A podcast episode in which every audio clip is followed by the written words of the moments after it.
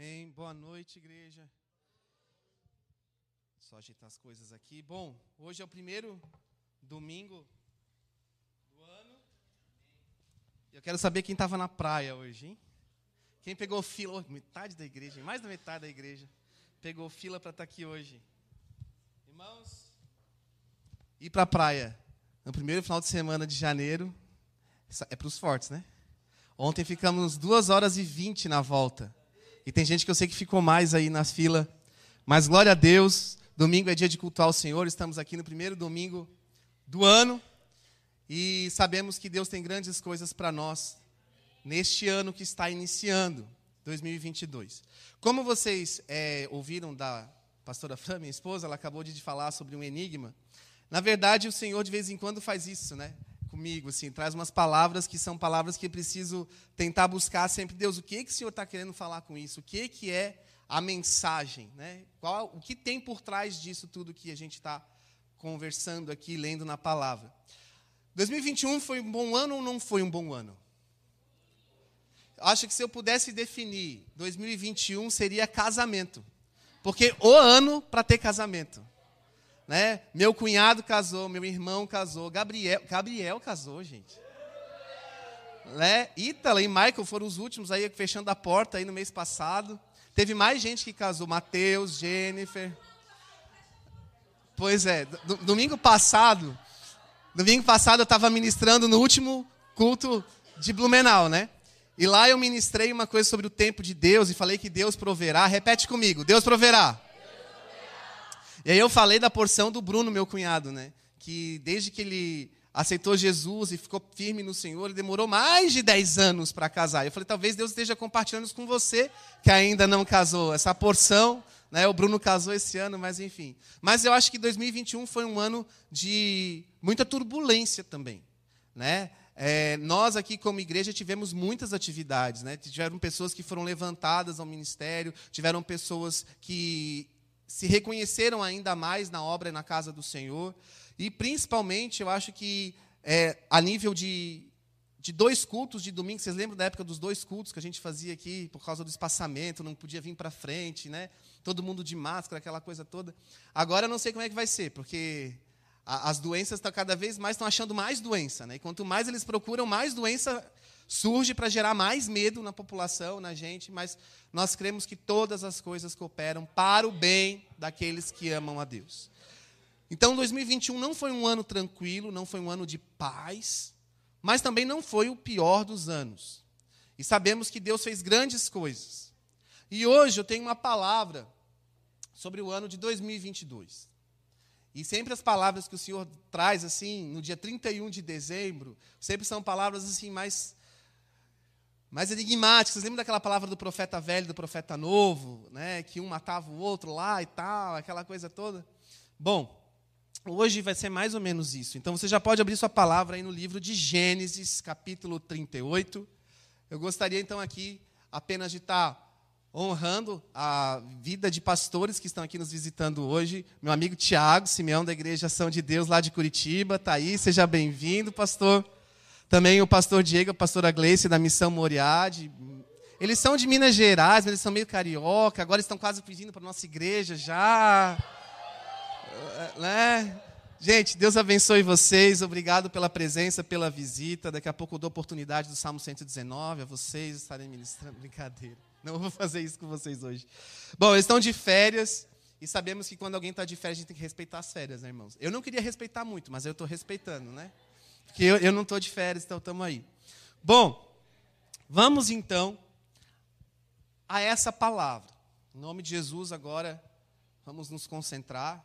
Hoje, primeiro culto de domingo de 2022.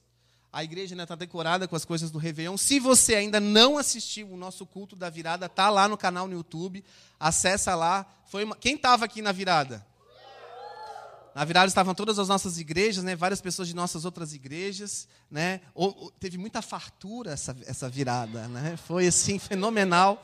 Nunca mais eu dou, dou um recado para a igreja dizer, fica tranquilo, não vai faltar, porque nunca mais eu faço isso, porque faltou, tinha muita gente, enfim. Mas Deus, Deus foi bom, não foi? O melhor foi a presença dele. Bom, irmãos, em nome de Jesus, vamos lá. Eu vou contar agora uma história que ela é interrompida no meio da história de José. O livro de Gênesis é um livro muito importante da Bíblia. Ele é um histórico. Ele é, é, é, o início de tudo, né? E se você ainda não compreende muito o livro Gênesis, assista a novela Gênesis na Record. Brincadeira. Bom, mas aqui no meio da história de José, há um relato da história de Judá. E Judá vai contar um caso até um pouco escandaloso. E eu estava na madrugada do dia 30 para o dia 31 e o Senhor me trouxe essa palavra. Eu levantei meio que com sono, lendo, e eu falei assim: Senhor, o que tu queres me mostrar com isso? E eu sei que Deus vai falar com você nessa noite. Mas para isso, nós vamos ler esse texto. Fala assim: Aconteceu por esse tempo que Judá ele se afastou dos irmãos dele. E ele se hospedou na casa de um adulamita chamado Ira. Na verdade, ele tinha um amigo. Esse amigo era um povo diferente do povo de Israel. E ele foi para a casa dele visitar, passar férias, sei lá. Foi ir para lá passar um tempo. Mas olha o que acontece. Ali viu Judá, a filha de um cananeu. É importante frisar aqui que a Bíblia não menciona o nome dessa mulher, em nenhum momento. Nem agora e nem mais para frente. Só fala que ela era uma mulher cananeia. E, um, e era filha de um homem chamado Sua. E ele a tomou por mulher e a possuiu. Ou seja, namoraram ali, né? E aí, ela deu à luz a um filho. E ele chamou esse filho de Er. Muito bem. Tornou a conceber e ela teve outro filho. E esse filho se chamou de Onã. E aí depois ela teve mais um filho com Judá. E o nome dele foi Selá. E ela estava em Quezibe, ou em outras palavras, podem dizer que é Akzib, o nome do local que eles estavam quando teve. E o que, que significa Quezibe ou Akzib? Significa enganoso. A palavra trata de engano. Então, os lugares aonde essas crianças nasceram, e lembrando que Judá teve filhos com uma mulher que não era do povo de Deus, era uma mulher de um povo diferente, uma cananeia. O local onde eles tiveram filhos se chamava um local de engano ou enganoso. Muito bem. Eu vou contando os significados para você fazendo as conexões com essas palavras sobre aquilo que Deus tem para transmitir para nós com essa história. Bom, então, Judá, pois, tomou a sua esposa. Desculpa, Judá, pois, verso 6, tomou esposa para Er, o seu filho mais velho. Ele arranjou uma mulher para o seu filho mais velho. E o nome dela, dessa mulher, era Tamar. Er, porém, que era o primogênito de Judá, diante de Deus, ele era um homem perverso. A Bíblia não diz que tipo de homem ele era, o que, que ele fazia. Mas para Deus, ele era perverso. E aí, o Senhor o fez morrer. Então, Er morreu. O primogênito morreu. Mas, naquela época, tinha uma coisa chamada de casamento. Eu até anotei aqui.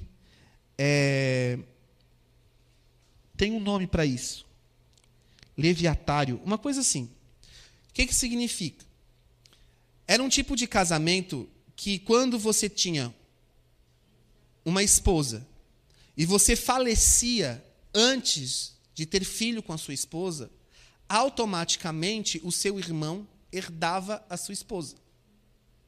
Então, vou dar um exemplo no meu caso, né? Se eu não tivesse muitos filhos, muitos filhos eu tenho, mas se eu não tivesse muitos filhos e viesse a morrer, é, pela, pela lei, pela tradição, então, o meu irmão mais novo, que é o Tiago, é o meu único irmão também, ele deveria assumir a minha esposa e assim dar continuidade à minha, à minha descendência.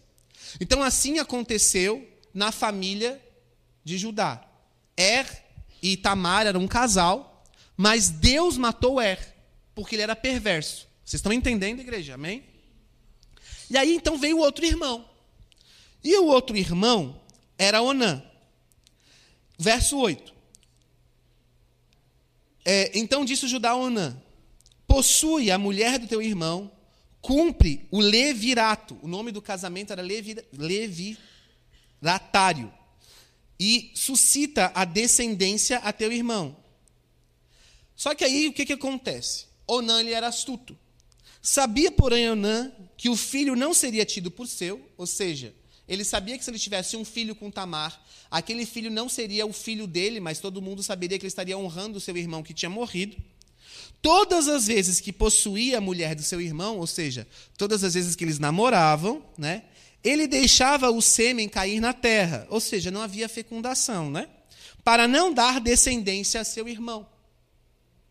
Então havia uma lei dada por Deus do que deveria acontecer, mas Onã ele não quis cumprir essa lei. Ele pensou assim, cara, para que eu vou ter um filho que não vai ser meu? Ele é meu filho, mas diante da lei ele não vai ser meu filho. Eu não vou dar esse filho, não vou ter esse filho. Então toda vez que ele estava para ter o ápice do relacionamento sexual, ele se retirava e então não havia fecundação. Vocês estão entendendo, né, irmãos? Não precisa explicar mais do que isso. Isso, porém, fazia, o que ele fazia no verso 10 era terrível aos olhos do Senhor. Era mal. Pelo que também Deus o fez morrer. Então, os dois filhos de Judá morreram porque Deus matou. Dois filhos morreram porque Deus matou. Então disse Judá a Tamar, a sua nora: Permanece viúva na casa do teu pai, ou seja, eu não vou cuidar de você, Volta lá para a casa do teu pai, até que Selá, o meu filho mais novo, venha ser homem. Então, para ela não ficar desamparada, ele manda ela de volta para a casa do pai dela. E quando o filho dele, que era ainda criança, fosse se tornasse homem, chegasse à vida adulta, ele teria que assumir uma mulher bem mais velha do que ele. Vocês estão compreendendo? E essa foi a promessa que ele fez para Tamar. Pois disse: Para que não morra também este como seus irmãos, e assim Tamar se foi, passando a residir na casa do seu pai. E vocês sabem que naquela época uma mulher que retorna à casa do seu pai era uma das piores coisas existentes. Para ela seria era uma coisa muito vergonhosa, muito muito difícil, humilhante. Não dei certo na vida. Eu não dei filhos, eu não tive filhos. Vocês estão entendendo? Muito bem. Só que no correr do tempo, morreu a filha de sua. Olha que engraçado, a palavra não diz a esposa de Judá e não dá nome a ela. Só fala que morreu então a esposa de Judá, a filha de sua. E, consolado, ele subiu com o seu amigo Ira, lembra do Ira? O Ira, ele sobe com seu amigo para tosquear ovelhas. Então, ele se torna um homem viúvo e ele sai para viajar, uma viagem talvez de negócios, tosquear ovelhas seria uma atividade de mercado, por assim dizer. Era uma viagem de negócios e eles vão então por aí para tosquear ovelhas. E eles vão para onde? Ele sobe, ele sobe a Tina, para tosquear ovelhas. E aí comunicaram a Tamar que o seu sogro estava indo para uma cidade chamada Tina para tosquear as ovelhas. Verso 14. Então, Tamar se despiu das suas vestes de viuvez e cobriu-se com um véu, se disfarçou e se assentou à entrada de Enaim, no caminho para Tina. Pois via que Selá já era homem e ela não lhe fora dada por mulher. O que, que ela fez? Ela planejou uma ação, um ato. Muitos anos se passaram, ela estava esquecida na casa do pai dela, e ela descobre que o seu sogro estava subindo para um lugar chamado Tina, e ele era obrigado a passar pela região onde ela estava. Então, estão entendendo? Ela então tira suas vestes, dizia os vês, e ela se disfarça com um véu e vai para a beira das estradas, de um lugar chamado é, Enaim. E Enaim significa duas fontes. Então, o lugar de onde ela saiu significava engano, e agora ela está num lugar chamado duas fontes. Façam as suas conexões. Os filhos que nasceram no lugar de engano morreram. Quantos filhos morreram? Duas fontes. Dois filhos. E agora ela está num lugar chamado Duas Fontes. E ela se apresenta, então, como uma prostituta cultual. Ou uma prostituta ritual. O que isso significa? Eu não entendo muito bem da diferença de uma prostituta comum para uma ritual, mas eu sei que seria um buque rosa, sabe? Que é uma coisa mais elitista, sofisticada. As prostitutas cultuais, elas ficavam à beira das estradas porque elas eram tidas como prostitutas em adoração aos deuses pagãos, em templos pagãos. Naquela época, o relacionamento sexual ilícito fora do povo de Deus era tido como adoração a deuses. Então, algumas mulheres e até alguns homens, como diz a palavra, os sodomitas, eles se prostituíam, vendiam seus corpos para que outras pessoas pudessem oferecer sacrifícios de adoração a outros deuses. Então, essa mulher, a Tamar, ela se fantasia, ela se disfarça de uma prostituta e se coloca, então, ali à entrada de Enaim, no caminho de Timna, pois via que Selá, que era o filho mais jovem de Judá, não lhe fora dado por, por marido. Verso 15. Vendo-a Judá, teve-a por meretriz, teve-a por prostituta, ou seja, teve um relacionamento com uma prostituta. E ela havia coberto o seu rosto. Ele não conseguia ver com quem ele estava se relacionando. Então se dirigiu a ela no caminho e lhe disse: Vem, deixe-me possuir-te, porque não sabia que era sua nora.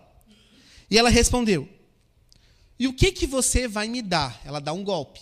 O que que você vai me dar para coabitares comigo? O que que você vai me pagar? E aí ele diz para ela: Enviar-te-ei um cabrito do rebanho. Perguntou ela então: Dar-me-ás penhor até que o mandes? Ou seja, vai ficar só nisso? Você vai me mandar? Primeiro eu tenho que ter um relacionamento com você para depois você me pagar? Eu quero uma garantia, não quero um penhor, ou seja, eu não quero fiado.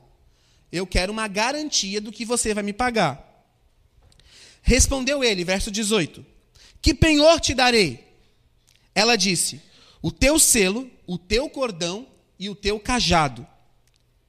E ele, pois, então, lhe deu esses elementos, o selo, o cordão e o cajado, e concebeu, e, e eles tiveram um relacionamento, e concebeu com ela. Levantou-se ela e se foi. Tirou de sobre si o véu e tornou então as vestes da sua viuvez. Então ela saiu da sua casa, foi até esse lugar chamado Enaim, ela teve relacionamento com o seu sogro, voltou para casa com as vestes de viuvez, como nada, como se nada tivesse acontecido. Enviou então Judá o cabrito que tinha prometido para Adulamita, seu amigo, para reaver o penhor da mão da mulher. Ele mandou lá o seu amigo ir para trás da mulher. E aí diz o verso 21, verso 20, final do verso 20, que ele não a encontrou. Ele foi lá naquela região e não encontrou aquela mulher. Então perguntou aos homens daquele lugar onde está a prostituta cultual, assim assim, que se achava junto ao caminho de Enaim. Responderam: Aqui não esteve meretriz nenhuma. Qual era o, o que, que significa Enaim? Duas fontes. Tendo voltado a Judá, disse: Não a encontrei, e também os homens do lugar me disseram: Aqui não esteve prostituta cultual nenhuma. Respondeu Judá, no verso 23, que ela o guarde para si, para que não nos tornemos em opróbrio. Por que, que ele está falando isso? Porque ele pecou. Ele errou. Ele fez o que era mal diante de Deus. Ele, além de estar tendo relacionamento com outra mulher que não era do povo de Deus, o que, que ele estava fazendo? Era uma prostituta. Ele estava ali querendo. É. Enfim, não precisa explicar muito o que, que ele estava fazendo. Era homem, queria, né? E aí ele falou assim: Meu Deus, então que é, fique como está, que nada aconteça. Não nos tornaremos em opróbrio, mandei-lhe com efeito cabrito, toda a vida não achaste. Fiz a minha parte, beleza. Passados então quase três meses, foi dito a Judá. Ele recebe uma, uma carta, ele recebe um recado. Tamar, tua nora, adulterou, pois está grávida. Imediatamente Judá falou assim: como assim a Tamar está grávida? Ela tem que ficar na casa do pai dela e esperar. Manda matá-la, manda queimá-la. Né? Tirai-a fora para que seja queimada. Ele não teve nenhuma misericórdia de Tamar. E ele manda matá-la, queimando-a viva. Em tirando-a, mandou ela dizer ao seu sogro: Do homem de quem são estas coisas eu concebi. E mandou para ele os três elementos que ele tinha deixado com ela. Foi um recado. Do homem que eu recebi esses elementos, eu concebi. E disse mais: Reconhece de quem é este selo, este cordão e este cajado? Aí caiu a ficha de Judá. Reconheceu Judá e disse: Mais justa é ela do que eu. Há outras versões que falam: Mais inteligente é ela do que eu, porquanto não a dei a selar. Ele sabia que estava em débito. Ele não deu o seu filho mais novo a ela. Ele não quis dar uma mulher velha para um filho novo, que o filho dele fosse feliz. Lembra quantos filhos morreram? Qual era o nome do lugar que ele teve concebeu com, com, com ela? Enaim, que significa duas fontes. Aí olha lá. E aconteceu que, estando ela para dar à luz, havia o quê? Gêmeos no ventre dela. Ela estava grávida de gêmeos. Eu sei o que é isso, essa notícia. sei bem o que é essa notícia. Gêmeos. Bom, ao nascerem, um pôs a mão fora e a parteira, tomando-lhe, atou um fio de, enca de encarnado e disse: Este saiu primeiro. Mas, recolhendo ele a mão, saiu outro, e ela disse: Como rompeste a saída? E lhe chamaram de Pérez ou Perez. Não sei como se fala exatamente. Pode ser Pérez ou Perez. Depois lhe saiu o irmão, em cuja mão estava o fio encarnado, e lhe chamaram Zera. Então, Judá teve dois filhos com a sua nora, gêmeos, Perez e Zera, ou Zerá. E aí o verso 1 do próximo capítulo disse: José foi levado ao Egito e Potifar, oficial de Faraó, comandante. Aí tu fica, cadê o resto da história, Jesus? E aí acabou a palavra aí naquela madrugada: Senhor que queres desvendar com isso? Agora pensa. O número 2 fez toda a diferença. Nós estamos entrando num ano de 2022. Por conta disso, eu compreendi que o Senhor estava querendo falar sobre algo referente a este ano, o ano de 2022. É importante colocar aqui mais uma questão sobre Pérez ou Perez. Nos tempos de Davi, os descendentes. Perez ele teve dois filhos. Um se chamava Esrom e o outro é Ramule. No verso 42, 46, 12 vai falar sobre os dois filhos dele.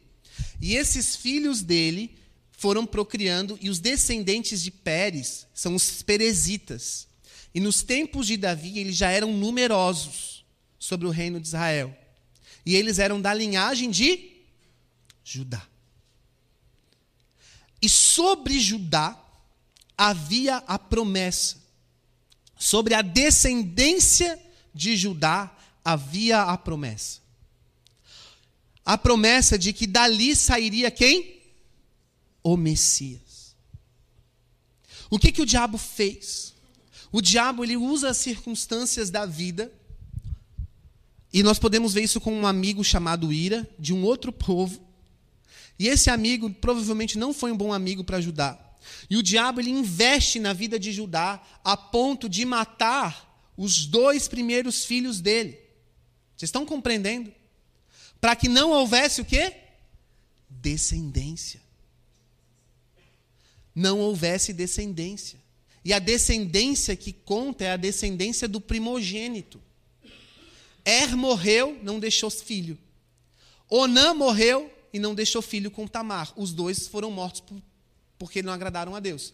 E Selá, que era o filho novo, ele nem chegou a conceber com Tamar. Era impossível, então, acontecer algo que fizesse a promessa ser cumprida. Mas através de um ato escandaloso, através de um erro, Judá, no pecado dele, tem dois filhos gêmeos com a nora. Foi certo? Não foi certo. Foi moral? Não foi moral. É ético? Não é ético. É religioso? Não, não tem nada a ver com religiosidade, com religião. Tem, tem temor a Deus aqui? Não. Russell Shedd, na nota da Bíblia Shedd, fala algo muito importante. Ele fala assim, ó. É efetivamente notável que o Deus tivesse permitido, mediante a sua graça, que elementos tão lamentavelmente infelizes e pecadores viessem a ser contados numa genealogia sagrada, que compreende de Abraão até Cristo. Nenhum homem o admitiria, caso isso estivesse na dependência humana. Se fosse depender de qualquer juiz, de qualquer doutor da lei, de qualquer pessoa que estivesse escrito a Bíblia, e ele até coloca assim: ou se a Bíblia fosse uma criação fictícia, ninguém teria a brutalidade de colocar à raiz do Messias um ato como este. E sabe o que significa Pérez? Significa irromper, espalhar-se. É isso que significa Pérez ou Pérez, irromper. Foi aonde o Senhor comentou comigo. 2022 será um ano de irromper. Aquilo que você está esperando pela sua visão de ética, pela sua visão de moral, por aquilo que você acha que pelo nosso espírito religioso de ser tem que ser, não vai ser. Deus vai irromper com aquilo que nós não podemos esperar. Porque a promessa dele sobre o Brasil vai ser concluída. Aquilo que Deus prometeu para a nação brasileira vai acontecer. E o diabo ele está usando de muitas e muitas circunstâncias para atrasar o cumprir da promessa. Então a igreja como um todo ela está sendo é, entretida com a prostituição ela está sendo é, manipulada por jogo de mulheres, de pessoas que estão querendo jogar a favor de si. Vocês conseguem compreender isso? Mas a palavra mostra que por conta dessas, desses dois homens, a vinda do Messias ao povo de Israel foi atrasada em duas gerações.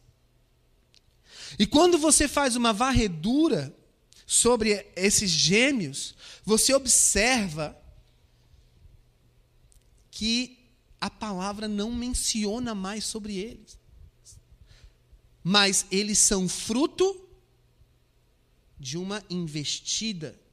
Eles são fruto de um escândalo familiar. Eles não são frutos de uma família bendita do Senhor. Sabe o que, que Deus está querendo me dizer com relação a isso?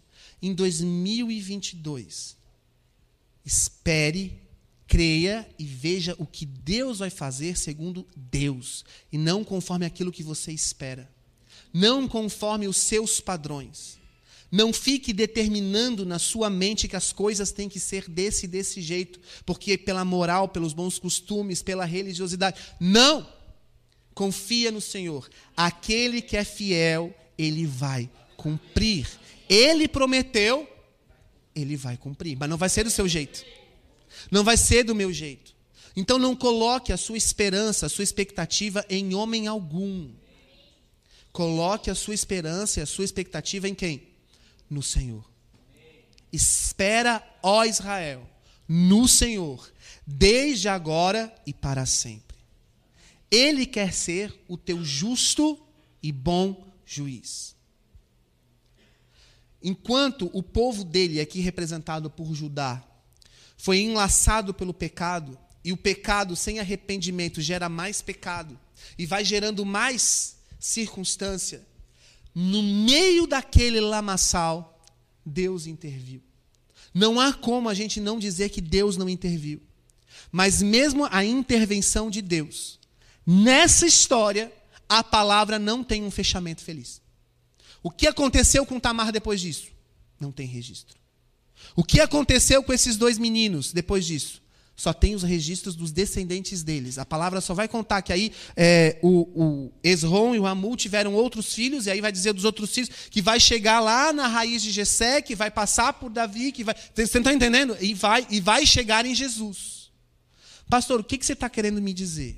Bom, estou querendo dizer, por fim, que 2022 vai ser um ano que o Senhor vai irromper e não vai ser nada daquilo que nós estamos esperando pela nossa religiosidade, pela nossa espiritualidade, por aquilo que a gente acha que tem que ser. Deus trouxe o número dois muito, muito enfaticamente nesse texto. Duas fontes, lugar enganoso, duas fontes, dois filhos mortos, depois nascem dois filhos que são gêmeos. É daí que eu extraio essa mensagem sobre 2022. Irmãos, não é, é, é quase uma novela isso. É muito, muito, muito, muito brutal. Os aqueles gêmeos, eles são filhos do avô. Vocês conseguem compreender isso? E desse ato, dessa loucura, dessa infelicidade familiar, vai vir o cumprimento da promessa. Deus está querendo te dizer hoje que você não precisa estar é, num padrão teologicamente, espiritualmente perfeito, você precisa estar no centro da vontade dele, que é muito melhor do que os padrões impostos pelos homens. E veja como Judá era brutal e mau. Ele não era um homem segundo o coração de Deus, mas a palavra se menciona como nosso Deus, o leão da tribo de Deus tem os seus planos. Judá, ele ao saber que a sua nora estava grávida, ele não quis nem saber da situação, como aconteceu e tal. Ele já manda queimá-la viva. Ele só não a queima, só não a mata, porque ele vê que ele foi, fez a besteira com ela. Senão ela teria morrido. Ele não era bonzinho. Será que eu e você somos bonzinhos? Será que você consegue se ver numa circunstância assim? Do tipo, você quer que a justiça seja feita, mas você mesmo não faz a justiça. Você quer que as coisas aconteçam do jeito que Deus, que Deus quer fazer, mas você mesmo rompe no seu pecado, no seu dia a dia. Você defrauda a lei.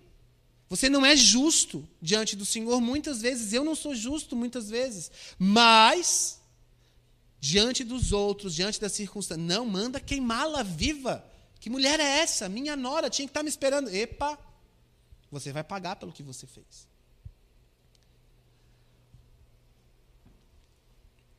A esposa de Judá teve seus filhos em Aquisibe, que significa engano. A promessa de Judá, de Deus a Judá, é real, mas Satanás usou das circunstâncias para cancelar a promessa. Assim será para o Brasil. O ano de 2022 será um ano enganoso. Vai ser um ano de muita mentira. Vai ser um ano em que nós vamos estar vendo sempre dois lados duelando com acusações, e vai vir muita mentira a ponto de nós não sabermos quem está falando a verdade, mas espera, ó Israel, no Senhor.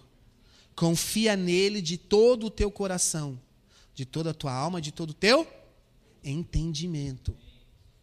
Não seja levado por vãs doutrinas, não seja levado por vãs profecias, já tem pastores por aí dizendo quem vai vencer as eleições. Cuidado, cuidado.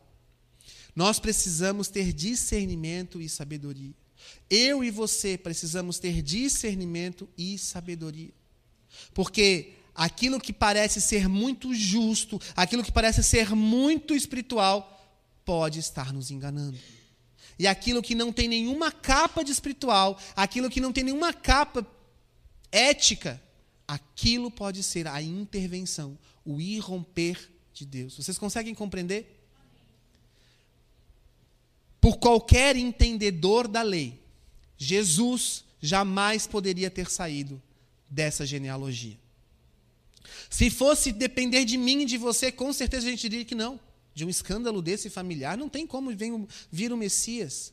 Mas Deus cumpre a sua promessa. E aquilo que ele prometeu sobre a família, descendência de Judá, aconteceu. Agora deixa eu falar uma coisa. Os filhos foram de quem?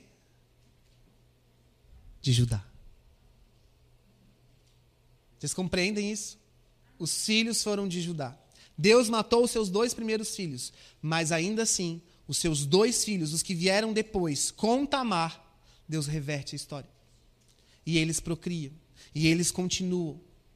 E eles estão no reinado de Davi, numerosos debaixo do reino do rei Davi.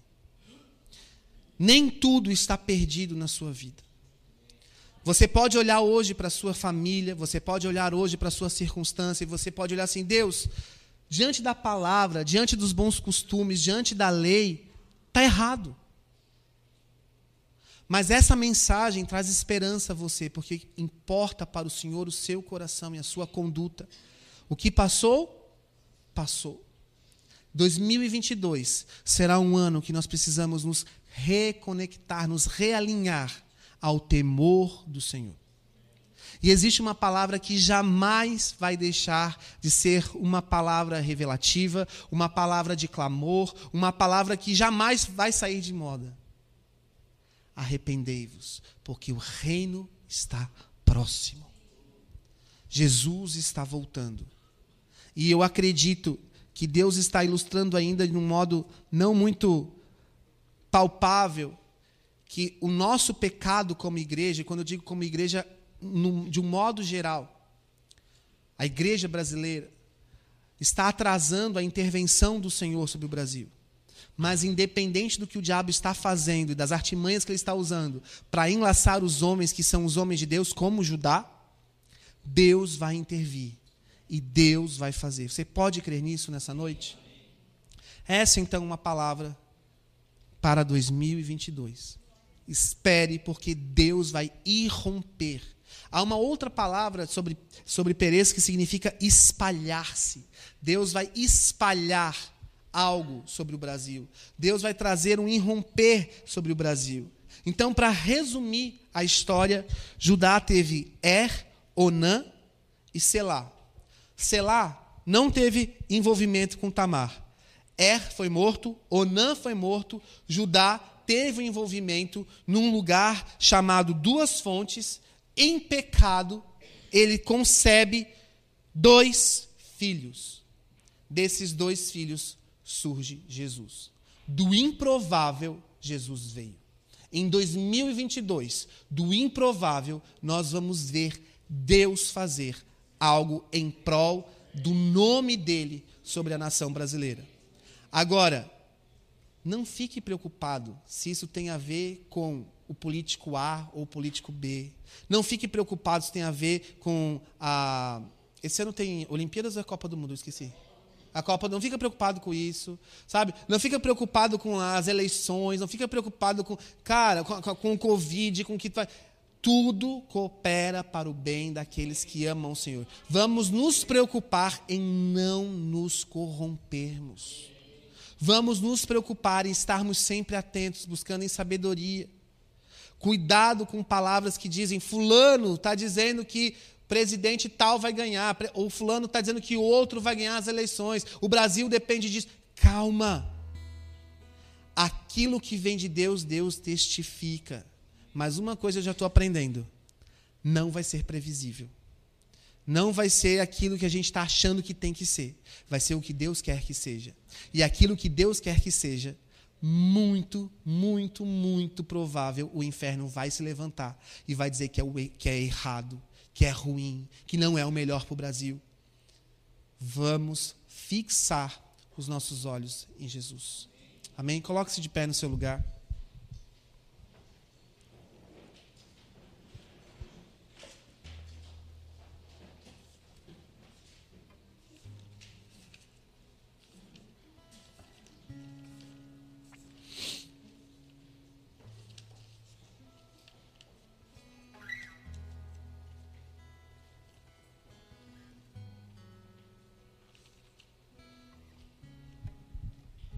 Em Gênesis 22, 14, faz menção também a Romanos 8,32, de um termo grego chamado feidomai, eu acho que é assim que fala, que fala sobre um eco de que Deus não poupou o sacrifício, onde a lei utiliza a mesma palavra no pensamento judaico com a amarração de Isaac, quando Abraão estava amarrando Isaac para ser o sacrifício.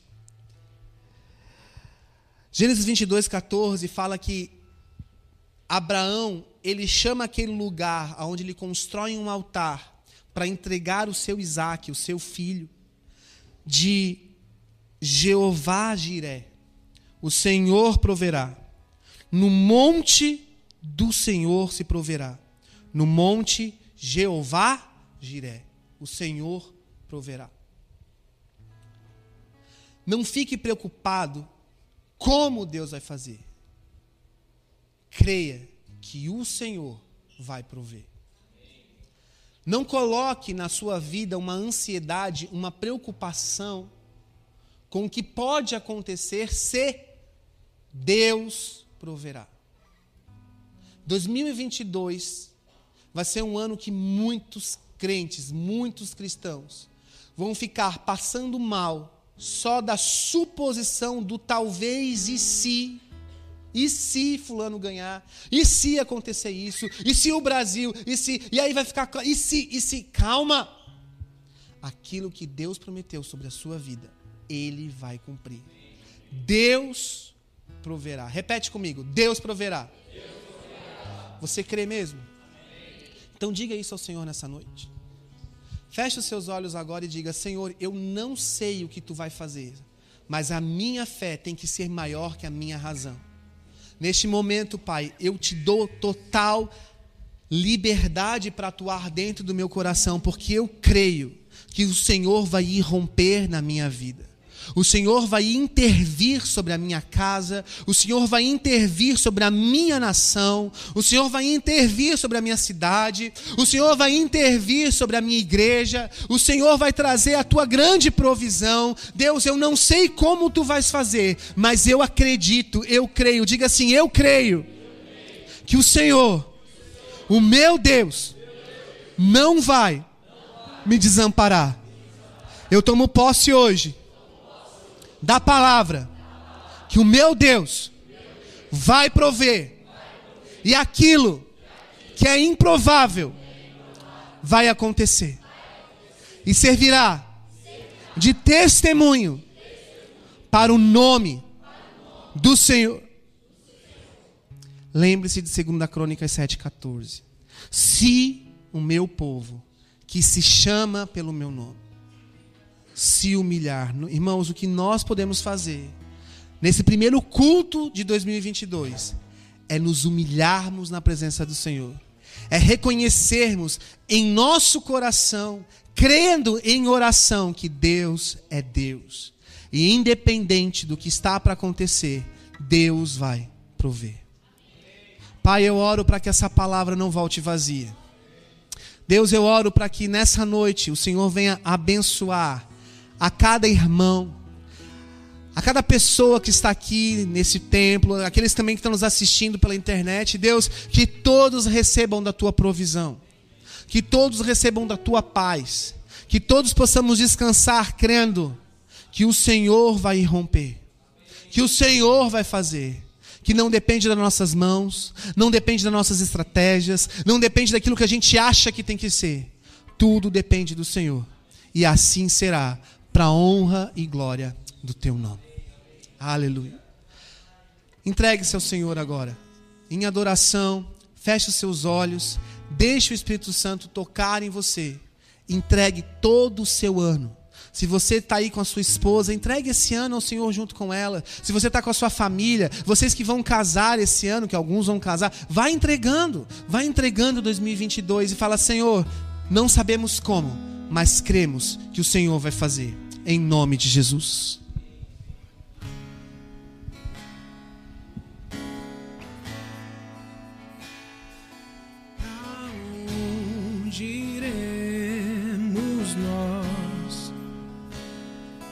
Só tu tens